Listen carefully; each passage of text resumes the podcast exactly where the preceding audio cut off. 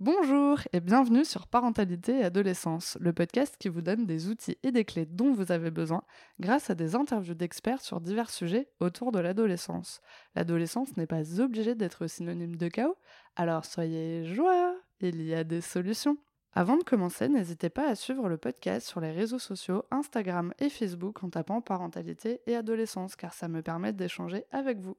Vous pouvez également vous inscrire à la newsletter sur le site parentalitéadolescence.com.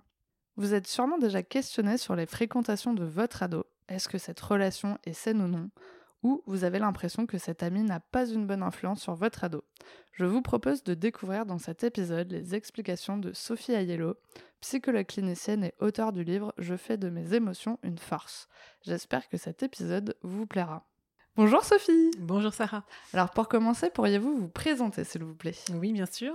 Alors je suis psychologue, psychologue clinicienne depuis maintenant plus de 15 ans. Mhm. Et donc j'accompagne à mon cabinet de nombreux adultes, adolescents et enfants également.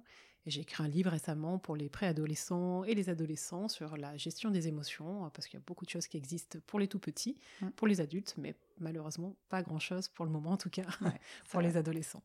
Merci, bah, ça tombe très bien justement parce qu'on va parler des émotions aujourd'hui. Donc euh, ce, cet épisode a été créé justement grâce à la demande d'une auditrice du podcast, donc qui a parlé de dépendance affective euh, par rapport à son- sa fille qui est adolescente. Et je me suis dit que vous étiez la mieux placée justement pour en parler, euh, justement sur ce sujet des émotions. Et j'aime bien commencer les épisodes par une définition. Donc est-ce qu'on pourrait savoir un petit peu ce que ça signifie la dépendance affective, s'il vous plaît? Alors oui, bien sûr. Euh, alors il y a, à mon sens, la définition euh, telle qu'on l'a définie dans, le DSM, qui est le manuel euh, de référence des psychologues et des psychiatres, où là on définit plus la, la personnalité dépendante. Et donc là on parle beaucoup plus de psychopathologie, où c'est vraiment une personne qui ne peut pas vivre finalement sans euh, finalement, ça va être des personnes très immatures, euh, même adultes, hein, euh, Mhm. mais qui vont dépendre tout le temps d'une autre personne adulte pour, pour leur quotidien. Donc généralement, quand les parents viennent nous poser ce genre de questions sur les dépendances affectives à l'adolescence, euh, ils ne parlent absolument pas de ça, mais beaucoup plus de, euh, de relations qui leur paraissent euh, justement un peu trop intenses, un peu trop bizarres, un peu comme si leur enfant, leur grand enfant Ouais. étaient euh, d'un coup euh, euh, sous l'influence, c'est souvent ça hein, dont les Mm. parents ont peur, euh, que, leurs par- que leurs enfants soient influencés par d'autres, alors que finalement c'est tout à fait normal, hein, les ados expérimentent, ça fait Mm. partie de leur, du processus de, de- dans, dans la construction identitaire en fait, hein, Mm, mm. de pouvoir expérimenter les relations et souvent sur un mode très intense. Bah, Justement, ça, ça, ça fait un super lien avec ma prochaine question. Qu'est-ce que ça signifie justement la dépendance affective à l'adolescence? Comment ça, hum, justement, c'est pas la, même euh, signification euh, ou la même représentation qu'on peut s'en faire en tant qu'adulte. euh, justement, à l'adolescence, comment ça peut se caractériser? À quoi ça ressemble? Euh, Est-ce que du coup, finalement, on parle pas plutôt d'influence? Oui, c'est ça. C'est- exactement ça. C'est souvent plus de l'influence. Euh, en fait, pour c'est les premiers moments où euh, voilà, ils, ils commencent à se connaître en tant que futurs adultes et ils ont besoin d'expérimenter ce que c'est qu'une relation et donc euh, ben, ils apprennent à travers des relations qui sont pas toujours très ajustées, euh, mais ça fait partie du processus identitaire réellement. hein. donc euh, voilà, c'est un passage obligé finalement pour arriver à se construire en tant qu'adulte. Et effectivement, il y a toute la partie un- faire, faire partie d'un groupe, intégration dans le groupe, qui sont des choses extrêmement importantes Mm. pour, euh, pour l'adolescent, justement, pour arriver à se connaître. Pour le futur adulte qui sera, c'est est-ce que je fais partie de tel groupe, tel groupe, telle catégorie finalement. Il essaye Ouais. de comprendre qui il est à travers euh, l'essai dans différents groupes. Et c'est pour ça que c'est si important à l'adolescence. Mm, mm, C'est vraiment pour euh, arriver à comprendre qui ils sont à l'intérieur d'eux. Et, et, euh, et voilà, donc c'est c'est vraiment euh, plus euh, finalement un processus, un processus identitaire que, euh, qu'une dépendance affective telle qu'on peut l'imaginer nous en tant qu'adultes. Hmm, ok. Alors justement, pour que ça soit un petit peu plus concret, on va euh, donner des exemples, euh, vraiment que vous avez pu peut-être déjà rencontrer euh, au cabinet, ou tout simplement des questions que peuvent se poser les parents, pour bien comprendre vraiment euh, comment on peut le transcrire dans sa vie du quotidien et peut-être donner quelques conseils sur comment on va pouvoir peut-être accompagner l'ado dans différentes situations et peut-être accueillir bah, les émotions justement de ce fameux ado. Alors, petit exemple, votre fille passe tout son temps avec la même amie, lui demande son avis sur tout, et vous trouvez ça dérangeant parce que vous avez l'impression qu'elle ne pense pas par elle-même. Qu'est-ce que vous, vous pouvez euh, nous expliquer par rapport à ça? Mmh. Souvent, ce qu'il y a derrière pour le parent, c'est surtout de la peur. Mmh. La peur de perdre son enfant, la peur que son enfant change. Euh, et c'est pas facile pour un parent, effectivement, de mmh. voir euh, son enfant qui était euh, qui était principalement influencé ben, finalement par ses parents, puis d'un coup, ben, voilà, il change de, euh, de, cible, on va dire. Et euh, donc moi, ce que je conseille avant toute chose aux parents, c'est d'accueillir les émotions autour de ça. Souvent, on a vite fait en tant que parent de, de dire ah mais tu vois bien cette fille elle te fait pas du bien, mais tu vois bien tu changes, mais ceci cela. Euh, et malheureusement, c'est souvent contre-productif hmm. parce que l'ado, euh, alors surtout les ados qui ont vraiment, euh, alors tous, hein, mais on a tendance quand on vient, on va nous dire mais non, il faut pas que tu fasses ça, à avoir envie de dire mais si, j'ai envie de faire ça. et vraiment cette, cette, réactance. Hein. Hmm. Alors chez les ados, c'est encore plus prononcé. Donc plus on va dire ça à l'ado finalement, plus il va avoir tendance à le faire. Mais qu'est-ce qu'elle me dit Mais pourquoi elle me dit ça Mais je fais bien ce que je veux, voilà. Donc, euh, c'est souvent euh, hyper intéressant, je trouve, euh, d'aller questionner notre ado, de lui dire, mais alors, ah ben je vois qu'elle a l'air vraiment super importante pour toi, cette fille. Déjà, juste ça, déjà, les, généralement, les ados sont étonnés quand on leur dit ça. Mmh. Ah oui, oui, bah, enfin, maman ou papa s'intéresse à, ce que je vis. ah ben explique-moi, alors, qu'est-ce qui te plaît autant chez cette fille et, juste quand on dit ça, on vient s'intéresser à ce que l'ado vit, on vient s'intéresser à, ce qu'il vit d'un point de vue euh, émotionnel, on peut lui dire, mais alors c'est comment pour toi euh, tu es avec, euh, avec, avec elle, raconte-moi. Et en plus, quand on fait ça, c'est intéressant parce qu'ils se sentent ensuite beaucoup plus à l'aise pour venir nous parler. Mmh. Alors que si on rejette en bloc, on peut être sûr qu'ils vont essayer une, deux fois d'en parler. Et puis au bout d'un moment, ils vont rester dans leur chambre avec leurs émotions euh, pas forcément agréables. Mmh. Euh, et ils viendront plus nous en parler. Donc mmh. euh, pour moi, c'est vraiment important dans le sens où, d'une part, ils voient qu'on s'intéresse à eux. donc ça leur fait du bien, ça fait du bien au lien aussi qu'on a avec eux en tant que parents. Euh, ils sentent qu'ils ont de la valeur. Et il y a aussi beaucoup ça dans la dépendance affective. On n'en a pas mm. beaucoup parlé là, mais souvent, quand on se sent, euh, quand on se maintient dans une relation qui nous fait pas du bien, euh, souvent ça parle de la valeur qu'on vient se donner. Mm. Et plus l'ado sentira qu'il a de la valeur pour son parent, plus ça lui fait faire l'expérience que euh, bah, s'il a de la valeur pour son parent, mais il peut en avoir pour d'autres en fait. Hmm. Donc il a de la valeur euh, vraiment à l'intérieur de lui. C'est vraiment euh, quelque chose qui, qui l'aidera ensuite pour son estime de lui et pour avoir ensuite des, des relations beaucoup plus saines et sereines. Et aussi, ce que je trouve intéressant, c'est Ensuite, si on voit que ça, qu'il y a de la tristesse, qu'il y a des, ça arrive comme ça des situations où euh, il y a des amitiés, on voit que ça fait pas du bien, qu'à chaque fois il y a des grosses crises de larmes, il y a des, hmm. mais malgré tout, euh, voilà, notre fille euh, ou notre fille s'y retourne et, et, et, là aussi on peut dire mais ah bah, ça a l'air de te rendre triste, raconte-moi qu'est-ce qui s'est passé et, juste d'accueillir déjà l'émotion comme ça, déjà ça va à nouveau l'apaiser, mais aussi souvent l'adolescent ensuite se rend compte par lui-même ah bah tiens, oui, c'est vrai, je suis triste. Ah bah oui, tiens, ça fait plusieurs fois que je suis triste. Mm. Mais si on lui dit, nous, mais tu vois bien que tu es triste à chaque fois que tu lui parles, tu vois bien qu'elle est pas bien pour toi, cette fille, on peut être sûr que... Elle va se braquer. Voilà, l'ado fera pas le mm. processus en lui-même. Tandis que si on procède comme ça, finalement, il va euh, pouvoir euh, par lui-même arriver à se dire, bah oui, en fait, c'est vrai, euh, ça n'a pas l'air de me faire du bien et peut-être qu'il trouvera des solutions pour soit arrêter cette relation, soit l'ajuster pour que ça lui fasse un peu mm. plus de bien. Mais c'est vrai que c'est intéressant parce que finalement le fait de questionner l'autre personne, ça marche avec un ado, avec n'importe quel autre être humain. Et déjà, principalement quand on vient voir un psychologue, mm. euh, finalement, c'est ça, c'est qu'en fait, vous nous questionnez mm, mm. Euh, sans nous donner la solution. Mais en fait, c'est juste nous permettre aussi de prendre du recul sur la situation en se disant, ok, qu'est-ce qui vient de se passer, comment je me sens? Euh, et en fait, je pense que ça l'aide aussi à trouver ses propres solutions, ses propres ressources. Exactement. Et à rester acteur finalement de, de la situation. Mm. Euh, typiquement, on en avait parlé un petit peu euh, hier. Moi, je me souviens euh, des moments pendant mon adolescence, justement, à avoir eu toute une amitié avec une personne. puis à la fin, ça se finit mal. Et, et ma mère me dit Ah bah, dans tous les cas, moi, je l'avais vu depuis le début que ça allait se passer comme ça. Hmm. Première réaction, je dis Bah, pourquoi tu me l'as pas dit dès le début et, et, en fait, elle m'a dit Bah, écoute, euh, je voulais pas te le dire parce que c'est à toi aussi de faire ta propre expérience. Mmh. Et, euh, et, dans ce cas, je pense qu'elle serait intervenue si jamais euh, il y avait eu besoin, en tout cas, qu'elle intervienne. Mmh. Mais c'est vrai que c'est cette part où on se dit, bah, c'est aussi un moment d'apprentissage. Mmh. Donc en fait, on peut pas non plus nous surprotéger tout le temps. Parce que sinon on n'aura pas les codes, on n'aura pas les ressources plus tard. Donc c'est aussi intéressant de se dire, bah, on nous laisse aussi nous débrouiller par nous-mêmes pour voir un petit peu bah, qu'on comprenne euh, ce qui s'est passé. L'idéal, c'est vraiment quand le parent arrive à faire confiance à mmh. son ado tout en lui montrant qu'il est là s'il a besoin. C'est vraiment de sentir, euh, il y a vraiment tout un jeu entre autonomie et, euh, et en même temps besoin de réassurance parce que que mmh. c'est pas encore des adultes, hein, loin de là. Mmh. Le cerveau, j'aime bien le dire parce que je trouve que cette info n'est pas assez su. le cerveau est adulte à partir de 25 ans. Donc ça veut dire qu'un ado qui a 15 ans, il est loin d'avoir, euh, il est loin d'être équipé cérébralement parlant euh, comme un adulte en fait. Et on voit bien comme nous en tant qu'adultes parfois on peut galérer euh, dans nos émotions. Mmh.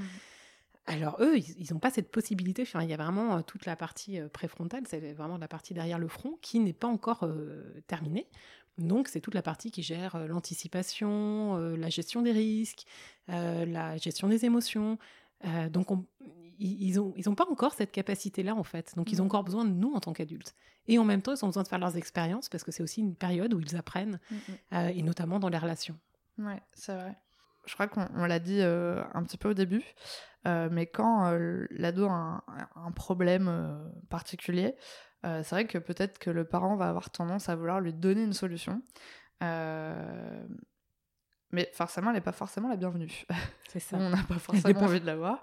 Euh, et donc, du coup, si on a une bonne relation, euh, une bonne communication avec son ado et que euh, à un moment donné, l'ado nous dit Bon, bah, en fait, j'aimerais bien avoir ton avis sur cette situation parce que je sais pas comment faire. Mmh. et ben, typiquement, moi, je me souviens avoir eu une discussion comme ça avec ma maman où euh, je lui ai dit bah écoute j'ai besoin de ton avis euh, qu'est-ce que tu ferais euh, à ma place dans cette mmh. situation. Mmh. et en fait ce moment était assez intéressant parce que en fait elle m'a donné sa solution en tant que parent. Mmh. et donc elle me donne sa solution et je me renvoie très bien lui dire ah ouais d'accord mais alors moi je me sens pas du tout de faire ça comme ça. Enfin c'est pas du tout possible je je me vois pas le faire et donc en fait elle m'a aidé à retravailler cette solution pour que ça soit adapté à mon point de vue en tant qu'ado. C'est ça. Et, et c'est vrai que du coup potentiellement, c'est ça aussi qui, est compliqué pour le parent, mm. c'est de voir son ado vivre une situation en regardant avec son regard d'adulte. En disant, oh mon dieu, mais qu'est-ce qui se passe, tout ça. Et puis c'est peut-être pas du tout, en fait, finalement, ce qui se passe vraiment dans la tête de l'ado, parce que lui, il le voit avec ses yeux d'ado. C'est ça. Et quand j'accompagne des parents d'ados, j'adore justement leur proposer de, se rappeler leur adolescence. Mm. Euh, souvent, effectivement, ça paraît loin. Euh, mais juste de se replonger. Je leur dis souvent, mais souvenez-vous, quel ado vous étiez? Euh, Comment c'était pour vous les relations, les amitiés, les amours? Et souvent, ils me disent, ah oui, oh bah ok, je comprends mieux. et, mmh. juste de se reconnecter à l'ado qu'ils ont pu être, mmh. euh, ça leur permet euh, de, de suite de mieux comprendre en fait, de changer d'angle et de mieux comprendre leur ado qui est pas là pour les embêter ou pour faire n'importe quoi ou pour mmh. s'abrutir ou pour je ne sais quoi, mais juste euh, ben, des, des, des, individus qui sont en train d'expérimenter des choses. Et, et quand même, l'adolescence, c'est pas facile quoi.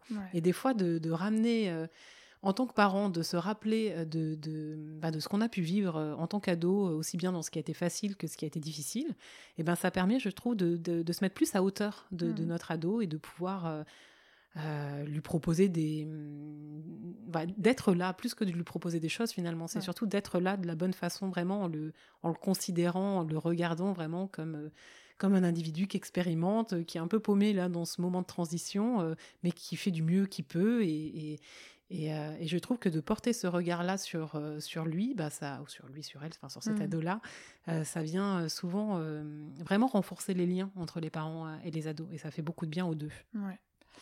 Est-ce que vous avez un autre exemple à nous, nous proposer, peut-être quelque chose que vous avez pu rencontrer dans le cabinet, bien évidemment de façon anonyme. Oui. mais voilà, pour qu'on puisse savoir un, autre exemple de la vie du quotidien, que ce soit en amitié ou en amour, mm, mm, pour qu'on puisse voir un petit peu les différences ou comment finalement le parent peut s'en sortir. Oui. Bah, ce qui est assez classique, hein, ce que je vois, ce que j'entends souvent chez les ados qui viennent ici, c'est les histoires d'amour. Euh, où voilà, on peut imaginer, je ne sais pas, par exemple, une histoire d'amour ou, qui, qui, qui, met à mal l'ado parce que l'autre n'est pas très engagé dans la relation alors que euh, voilà, l'ado qui le vit là, et lui aimerait être plus, plus que, que l'autre soit autant engagé que lui en tout cas là-dedans. Euh, et ça, ça c'est classique. Hein. donc des, des, relations comme ça, euh, assez malmenantes. voilà, là aussi, ils expérimentent leur premier lien, c'est pas facile. Et mais voilà, ça fait mal, mais ils y retournent et ça fait mal et ils y retournent. Et puis finalement, l'autre arrête la relation, mais il revient et puis et puis ainsi de suite. Et souvent, là, les parents sont assez démunis parce qu'ils disent Mais bon sang, mais c'est évident que c'est pas quelqu'un pour toi, euh, mm. mais tu vois bien. Mais c'est intéressant, je trouve, parce que des fois, ça, je l'entends chez les adultes aussi qui viennent en thérapie. Ils sont dans des relations qui les malmènent et ils continuent quand même. Donc, c'est toujours intéressant de voir comme ça nous paraît évident quand il s'agit des autres. Euh, et là aussi, j'invite les parents qui sont dans ce genre de situation de se dire, mais alors, et, moi, est-ce que j'ai déjà vécu ce genre de truc et est-ce que c'était aussi simple que ce que je dis là? Et souvent, on mmh. se rend compte que c'était pas si simple, quoi. Euh, voilà, on est quand même assez nombreux à être passés par des relations comme ça qui nous ont un petit peu euh, chahutés, malmenés, sans que ce soit forcément très grave, mais, mais où objectivement on aurait dû arrêter avant et où on l'a pas forcément fait. Et je trouve que de se reconnecter à ça, là aussi, ben, on trouve des mots un peu plus ajustés. Ouais. Et du coup, euh, notre ado se sent un peu plus compris parce que lui, mmh. euh, il faut, faut quand même se mettre en tête que quand euh, l'ado vit ça, il, il, est, il le fait pas exprès en fait. Il a pas, il prend pas plaisir à être dans cette relation. il y a une partie de lui à qui ça fait du bien, mais il y a une autre partie à qui ça fait pas de bien. Et là aussi, plus on sera là à lui, à essayer de, de s'intéresser à ce qu'il vit, à, à, lui dire, mais ah, euh, mais alors, euh, dis donc, il a l'air vraiment très important pour toi, ce garçon, mais pourquoi? Qu'est-ce qui, qu'est-ce qui chez lui te plaît autant? Explique-moi. Mais sans jugement, sans. Euh, allez, mais explique-moi. Pas sur ce ton-là, évidemment, mais plus vraiment avec d'y aller avec curiosité. Plus voilà, plus, il y a de possibilités, d'une part, que l'ado nous parle et nous reparle si effectivement il, se passe des choses qui, qui sont vraiment pas, pas positives pour lui, mais aussi qu'il trouve ses propres solutions ensuite. Et on peut lui demander, on dit, mais est-ce que tu veux qu'on réfléchisse ensemble à des solutions pour que ça se passe mieux? Et souvent, ils sont contents de ça, ils se sentent mmh. soutenus. Et dans ce que je disais tout à l'heure par rapport au cerveau mature à peu près à 25 ans, c'est qu'on oublie souvent que les ados ont besoin encore des adultes. Mmh. Et, et, et, souvent, moi j'entends des ados qui se sentent complètement délaissés par les adultes, qui disent Mais alors, ma mère, mon père, ils ont l'impression que ça y est, euh, ils me disent que je suis, je suis grand, maintenant je peux gérer, mais en fait j'ai encore besoin d'eux. Et ça, ils me le disent très clairement ici. Euh, donc ça, je trouve ça important de pouvoir le transmettre aux parents. Les ados ont encore besoin de nous en tant que parents. Euh, mais sans jugement, qu'on soit vraiment là pour eux. Et en plus, ça vient, comme je le disais tout à l'heure, faire du bien à leur, à la valeur. Hmm. Ils se sentent ils sentent qu'ils ont de la valeur puisqu'on s'intéresse à ce qu'ils sont en train de vivre. On n'est pas en train de les juger, euh, donc, euh, donc ça vient renforcer leur estime d'eux-mêmes et ça les aide ensuite pour leurs futures relations à avoir des relations plus, plus saines et plus sereines. Hmm. Du coup, si euh, on pousse un peu cette, cette question de la dépendance affective, du coup, par rapport mhm. aux relations amoureuses, est-ce que c'est possible à l'adolescence de vivre une relation, alors attention, je vais utiliser le mhm. gros mot, de pervers narcissique ou, ou de relations toxiques comme ça à l'adolescence, quoi? Hmm. Donc euh, oui, euh, c'est euh, ça, ça arrive. C'est pas les relations les plus fréquentes au final. c'est c'est intéressant de discuter avec eux justement pour, pour voir. Des fois, ils font du mal aussi dans leurs relations, mais ils se rendent pas compte. Donc, des fois, d'en discuter avec eux, alors là aussi, sans les juger, sans lui dire, mais tu vois bien, tu lui fais du mal, ou euh, de pouvoir lui dire mais euh, comment tu crois qu'il ou elle le vit euh, quand tu fais ça? Juste là aussi de faire ça, ça permet à certains ados de se rendre compte qu'ils sont en train un petit peu de malmener l'autre. Et je trouve ça intéressant aussi dans ce cas de figure d'en mmh. parler avec eux sans les juger, sans leur dire mais tu fais n'importe quoi, mais de vraiment essayer de comprendre pourquoi ils font ça. Oui, puis c'est bien de se dire que notre ado n'est pas forcément la victime. Oui, c'est ça. Mais oui, c'est ça. Des fois, ils malmènent. Enfin, mmh mais comme les enfants euh, peuvent le faire aussi dans les cours de récréation, même en primaire, des fois, ils sont quand même assez durs entre eux, quoi. Mais pareil, ils expérimentent les liens, mmh. donc... Euh, Euh, et ça reste des enfants ou des ados, enfin des, des, êtres en construction. Donc j'invite vraiment chacun à, beaucoup de bienveillance en fait. Et ils ont besoin de nous justement pour leur mmh. montrer, euh, bah là tu vois quand tu fais ça, euh, tiens, comment tu crois que l'autre le vit? En fait, plus on fait ça, plus on stimule leur empathie. Et plus, moins ils vont avoir ce genre de comportement. Souvent, ils se rendent pas compte, en fait. Ils sont dans leur truc, et ils se rendent pas compte qu'ils font du mal. donc ça, c'est plutôt dans, le cas de figure où ça serait la, personne qui malmènerait. dans l'autre cas de figure, moi, je crois que ce qui est vraiment important de transmettre aux, ados, c'est euh, euh, d'arriver à, sentir qu'ils ont suffisamment de valeur pour ne pas rester dans des situations qui leur font mal. Euh, et je crois qu'une fois qu'on arrive à sentir ça, en tant qu'individu, que j'ai suffisamment de valeur pour pas pour pas être dans une relation comme ça, et je peux être aimé, apprécié par des groupes, des, des, personnes qui ne me malmènent pas. Hmm. Euh, plus euh, l'ado arrive à sentir ça, euh, moins il va de toute façon être dans des situations de, où il y a des, avec un pervers narcissique, ou c'est vraiment de lui apprendre à, à, écouter ses besoins finalement. Et ça pour moi c'est une clé essentielle, une hmm. fois qu'on est capable, et ça c'est valable pour les enfants, pour les ados, pour les adultes, une fois qu'on est capable d'écouter nos besoins, nos émotions, justement nos émotions elles sont fabuleuses pour ça. Si on, si on met nos émotions sous le tapis en permanence, on n'arrivera jamais à sentir ce qui est bon ou ce qui est pas bon pour nous. Nos, émotions, c'est vraiment des boussoles qui viennent nous indiquer ah attention, euh, warning, là il y a un problème en fait. Hmm. Et si on n'écoute pas ça, qu'on met sous le tapis pour être fort ou je ne sais quoi, eh ben c'est contre-productif. Au final, on va rester dans des relations qui vont nous malmener. Alors que si hmm. on écoute ça, on se dit ah tiens, ma boussole interne là, elle me dit qu'il y a un truc qui coince. Et tiens, c'est à chaque fois que je vois cette personne, peut-être que là je devrais m'interroger en fait. Hmm. Et, et plus on leur apprend à faire ça, euh, plus au contraire on les rend forts. Et moins ils vont se mettre dans des situations euh, aussi bien en amitié que euh, que dans les relations les futures relations amoureuses qu'ils auront même les futures relations de couple même en tant qu'adulte après hein, c'est c'est leur permettre cet apprentissage là c'est tu as suffisamment de valeur pour pas tu peux vraiment sentir que tu, tu, tu, peux être aimé par des gens qui te donnent de la valeur en fait. Comment, comment en tant que parent on peut aider justement son ado à, à comprendre euh, mm. qu'il a de la valeur. Parce que c'est vrai que forcément je pense euh, avec tous parents euh, aimants et bienveillants mm.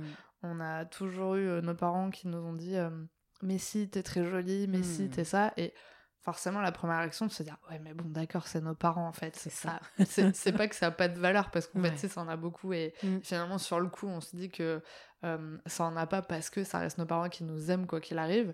Mais finalement de le faire, c'est quand même très bien. D'accord. Oui, effectivement, on est d'accord. Et ceux qui n'ont pas eu ça, on voit euh, effectivement l'impact, hein, où, euh, bah voilà, euh, on m'a jamais dit, ça je l'entends des fois au cabinet chez les adultes en thérapie, hein, on m'a jamais dit que j'étais jolie, on m'a jamais dit que j'étais intelligente, on m'a toujours dénigré, enfin, donc oui. Continue à le faire, même s'ils trouvent ça bizarre. Même s'ils trouvent ça bizarre, même s'ils râlent, oui, bah, c'est bon.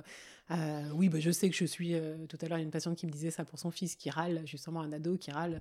Oui, bah, c'est bon, je sais que je suis euh, le meilleur pour maman. Oui, c'est bon. Mm. Oui, il le sait, mais tant mieux, il l'a intégré en fait. et donc, c'est pas une mauvaise chose. Donc, pour moi, ça passe par ça. et de faire attention justement, parce qu'on a vite fait d'être dans le jugement, mm. et ça passe par ce qu'on disait tout à l'heure, des fois c'est juste de les regarder, de, déjà de les, les, regarder dans les yeux, et de lui, lui montrer qu'ils ont de l'importance pour nous, et que et c'est pas des fois, alors ça passe par les mots, mais ça passe aussi parfois par juste, on est avec eux, on les regarde dans les yeux et on s'intéresse. Hmm. Mais vraiment, et des fois on peut s'intéresser. Alors, je pense souvent aux écrans parce que souvent j'entends les parents qui me disent mais c'est abruti, il est complètement abruti devant les écrans. Et c'est vrai que bon, des fois c'est dans le trop. On est bien hmm. d'accord qu'il faut réguler ça. Et... Mais on peut aussi aller leur poser la question, mais Explique-moi en fait, qu'est-ce qui t'intéresse dans ce manga ou qu'est-ce qui t'intéresse dans ce jeu vidéo? Qu'est-ce qui fait que tu passes autant de temps? Hmm. Et si on ouvre et qu'on y va vraiment avec curiosité, en les regardant dans les yeux et qu'ils sentent que vraiment on a envie de comprendre, alors là, ça les aide vraiment euh, dans leur estime d'eux-mêmes, dans leur confiance en eux, dans la valeur qu'ils sentent qu'ils ont en fait. Euh, hmm. et, et, ça, c'est voilà, ça pour moi, c'est une des choses qu'on peut faire en tant que parents, qui ont tout autant d'importance que les mots qu'on peut dire. Parce que si on dit euh, Ah, t'es jolie, t'es intelligente et ceci, cela, mais qu'on s'intéresse jamais à ce qu'ils font, enfin jamais, j'aime pas les jamais, les toujours, mais qu'on s'intéresse pas souvent mm. à ce qu'ils font et qu'on est plutôt dans le jugement, parce que ça nous paraît de nos yeux d'adultes vraiment un peu dérisoire, leurs histoires de ceci ou de cela, alors ça il y a une partie de leur construction identitaire qui va, euh, qui va être un peu euh, chahutée, malmenée. Et, puis du coup, les mots n'ont pas les actes en face. Quoi. Exactement. un peu bizarre. Exactement. Et du coup, c'est intéressant justement par rapport à ce qu'on se disait tout à l'heure sur le fait d'accueillir les émotions.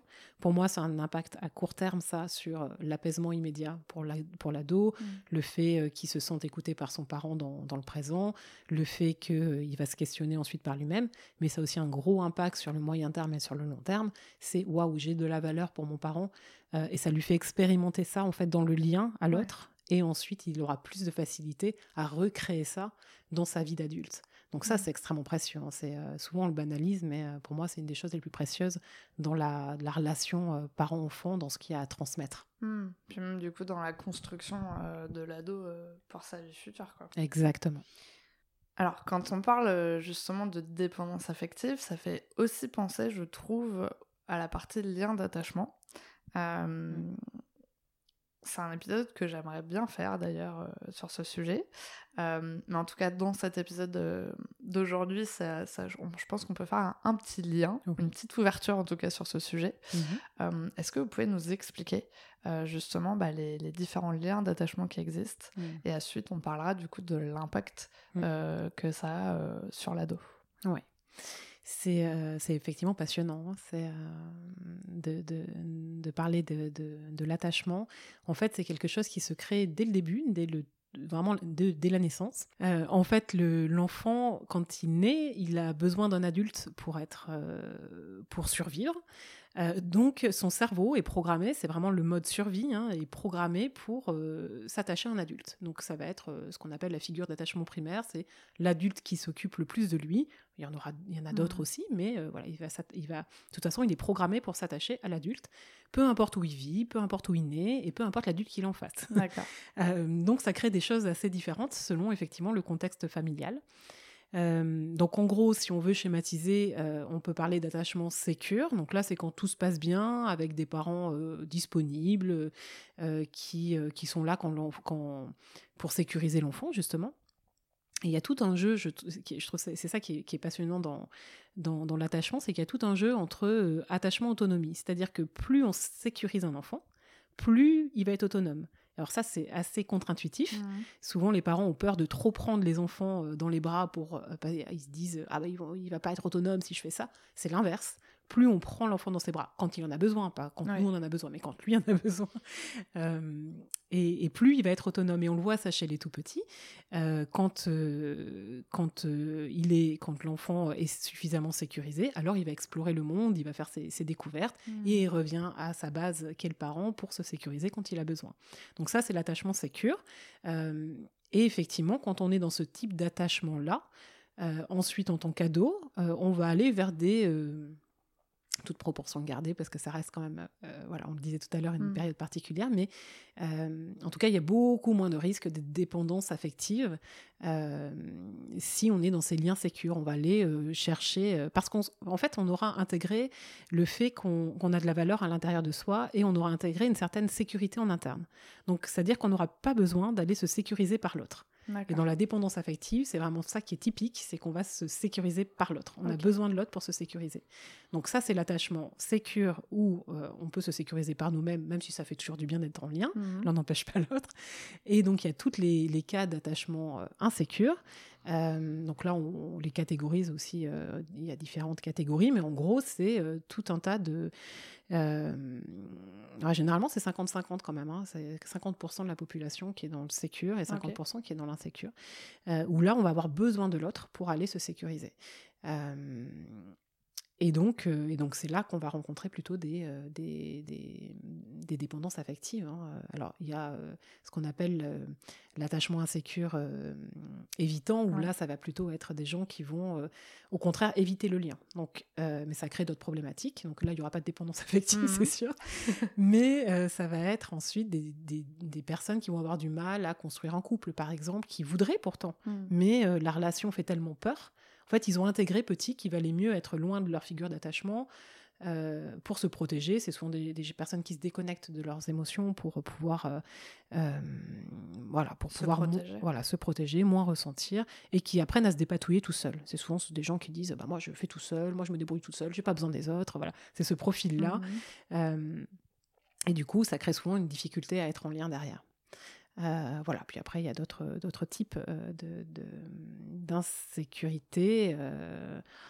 Euh, où là, ça va être plus effectivement, on va retrouver les dépendances affectives, hein, plus les, les, je pense, euh, je sais pas trop si là on, doit tout détailler ou si effectivement ça fera l'objet de notre podcast, Hein, mais euh, en tout cas où là on va retrouver un besoin viscéral d'aller se sécuriser par l'autre. C'est viscéral, quoi. C'est mmh. c'est comme si et les personnes le décrivent très bien. C'est comme si, si l'autre me regarde pas ou si l'autre me répond pas à mon SMS tout de suite, alors euh, il y a un espèce de truc où, comme si le corps était en train de, se déliter, euh, mm. comme si euh, c'est existentiel vraiment. Hein, c'est j'existe pas si l'autre, si j'existe pas dans le regard de l'autre. Mm. ah oui, c'est l'insécure anxieux, non? Ça ouais. Ça ah ouais, c'est ça. C'est intéressant. Et c'est pour ça que c'est si important aussi de, par rapport à ce qu'on disait tout à l'heure, quand on parle à notre ado, qu'on le regarde dans les yeux, qu'on s'intéresse à ce qu'il vit, on, on participe, parce qu'à l'adolescence, ça continue, c'est pas que pendant la toute petite enfance, euh, ça participe à la création justement d'une sécurité interne, euh, justement, qui, qui, mmh. sentent cette valeur qu'ils ont à l'intérieur d'eux et du coup qu'ils n'aient plus pas besoin d'aller se sécuriser par l'autre. Euh, donc c'est pour ça que c'est si important. D'accord. Alors du coup, j'ai deux questions qui me viennent. Oui. je vais commencer par celle-là. quel impact, justement, à l'adolescence, ça peut avoir sur nos relations futures. C'est effectivement euh, euh, tout ces, ce lien d'attachement se construit euh, pendant la petite enfance, mais ça continue aussi pendant l'adolescence. quel est l'impact que ça peut avoir après sur, sur la relation future finalement? C'est, mm. Ça se passe pas forcément bien. Ouais. Bah, souvent, il y a une espèce de répétition, c'est-à-dire que si ça se passe mal dans le contexte familial, souvent l'ado, enfin le grand enfant, euh, va euh, répéter ça dans ses relations. Souvent, c'est ce c'est ce qu'on retrouve. Euh, il y a un vrai lien entre entre la façon dont on a appris à être en lien petit et bah, ce qu'on va reproduire après, puisqu'on connaît que ça finalement, hein, mmh. cette façon d'être en lien là. Donc, si on a été malmené, par exemple, on aura tendance à trouver ça normal d'être malmené en fait. Enfin, mmh.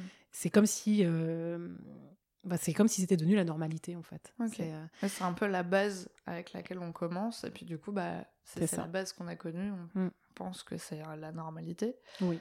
Est-ce que finalement, ça c'était plutôt la deuxième question.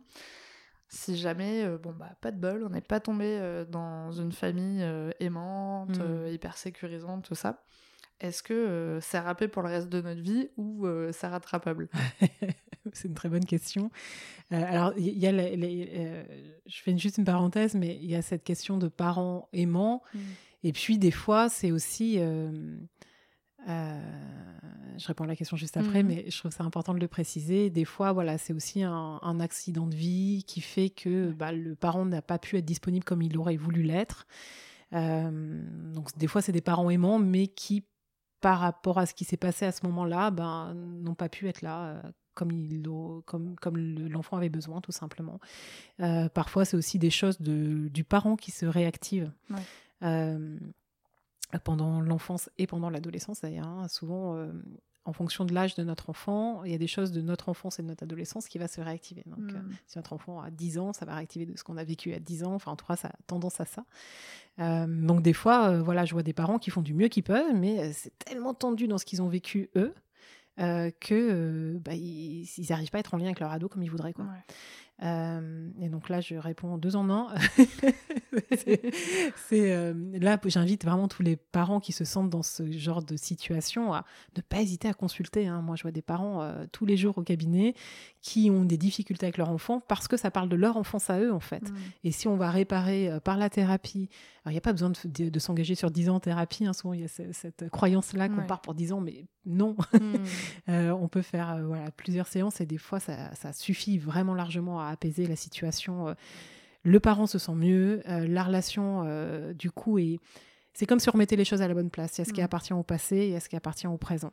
Et du coup, ça laisse beaucoup plus de champ libre à la vraie relation qui est là dans le présent avec son enfant ou son ado. donc ça, d'une part. Donc c'est rattrapable à n'importe quel âge. Et même si l'adolescent a développé un style d'attachement insécure, parce qu'on n'a pas pu être là comme on aurait voulu l'être au début de sa vie. Mm. Ça se rattrape aussi euh, en faisant bah, tout simplement ce qu'on disait tout à l'heure, par exemple, en posant, euh, des, questions, en s'intéressant, en le regardant dans les yeux, des choses comme ça. Euh, ah oui, du coup, ça veut dire que par exemple, si on a loupé la première étape de la petite enfance, ça se réactive à l'adolescence et là on peut quand même prendre le virage comme il faut en recalant un petit peu les choses et, et, en lui faisant gagner un petit peu de temps pour sa relation future Exactement. en tant qu'adulte. C'est ça, tout est rattrapable et des fois j'entends, bah, pareil dans les consultations cette fois-ci pour adultes, euh, des gens qui me disent euh, voilà avec mon père ou avec ma mère c'était compliqué mais un jour on a eu cette discussion il m'a regardé j'ai senti que j'avais de la valeur pour lui mm. et ça juste ça c'est venu faire tuteur de résilience et ça a permis à la personne ensuite de se développer euh, différemment donc c'est génial donc c'est jamais trop tard en fait mm. et si ça n'a pas pu se faire ni à l'enfance ni à l'adolescence ça peut ensuite se rattraper bien évidemment en thérapie derrière mm. voilà de travailler sur la façon d'être en lien sur la valeur qu'on se donne parce que ça c'est ça qui a rattraper hein, derrière, mm.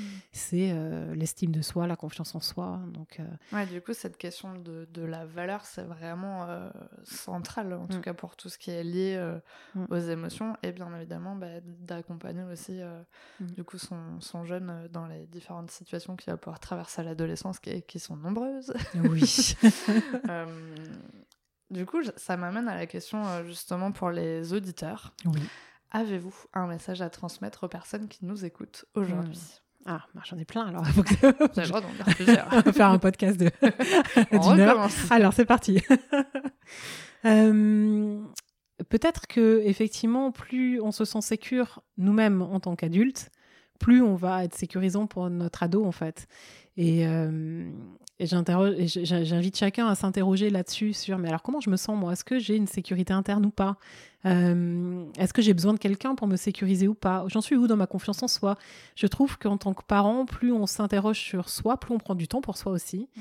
Euh, mieux on arrive à être là pour, euh, pour nos enfants, nos ados. Mmh. donc ça, c'est important et je le dis souvent pour les parents. Souvent, j'entends des parents qui me disent non, moi, je me sacrifie pour mon enfant, je prends pas de temps pour moi.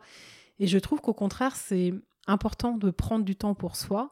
Euh, pour pouvoir ensuite être disponible justement. Sinon, on est crevé tout le temps. Euh, quand notre ado rentre et qu'il claque la porte parce qu'il encolarde quelque chose, on n'a pas du tout envie d'aller le voir. quoi. Mm. Euh, c'est juste un truc de plus, ça nous saoule et puis, et puis voilà. Donc c'est c'est important, je trouve, de de s'autoriser en tant que parent à prendre soin de soi. Et pour moi, en tant que psychologue, je trouve que c'est même une, une responsabilité qu'on a en tant que parent de prendre soin de nous en tant que, voilà, pour, en tant que parent pour, pour, euh, pour ensuite être euh, autant aussi disponible que possible, en tout cas dans la vraie vie. C'est pas du 100% parfait, c'est ok. Hein. tout comme on peut pas tout le temps être disponible, tout le temps regarder dans les yeux. Voilà, euh, il s'agit pas d'être à 100%, mmh. mais du mieux qu'on peut dans la vraie vie, quoi.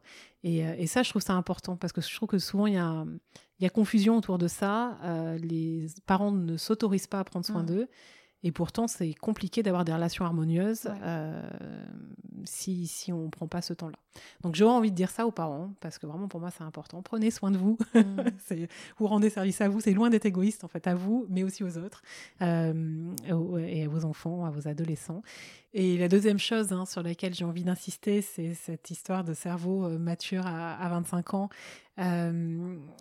je, voilà, j'aime bien le dire et le redire, radoter un petit peu autour de ça, mais euh, les ados, voilà, on a souvent l'impression qu'ils sont grands, mais ils ont encore besoin de nous vraiment, quoi. Et vraiment, j'entends souvent ça au cabinet euh, euh, où ils se sentent, parce qu'en en fait, ils ont comme un double besoin. Ils ont à la fois le besoin d'autonomie et à la fois le besoin d'être sécurisés, en fait. Et mmh. souvent, ils me disent, mais en fait, personne ne me comprend parce que j'ai besoin d'autonomie. Ils croient que, bah voilà, j'ai pas besoin d'eux, quoi. Mais j'ai encore besoin qu'on m'aide, quoi. J'ai besoin de soutien et tout.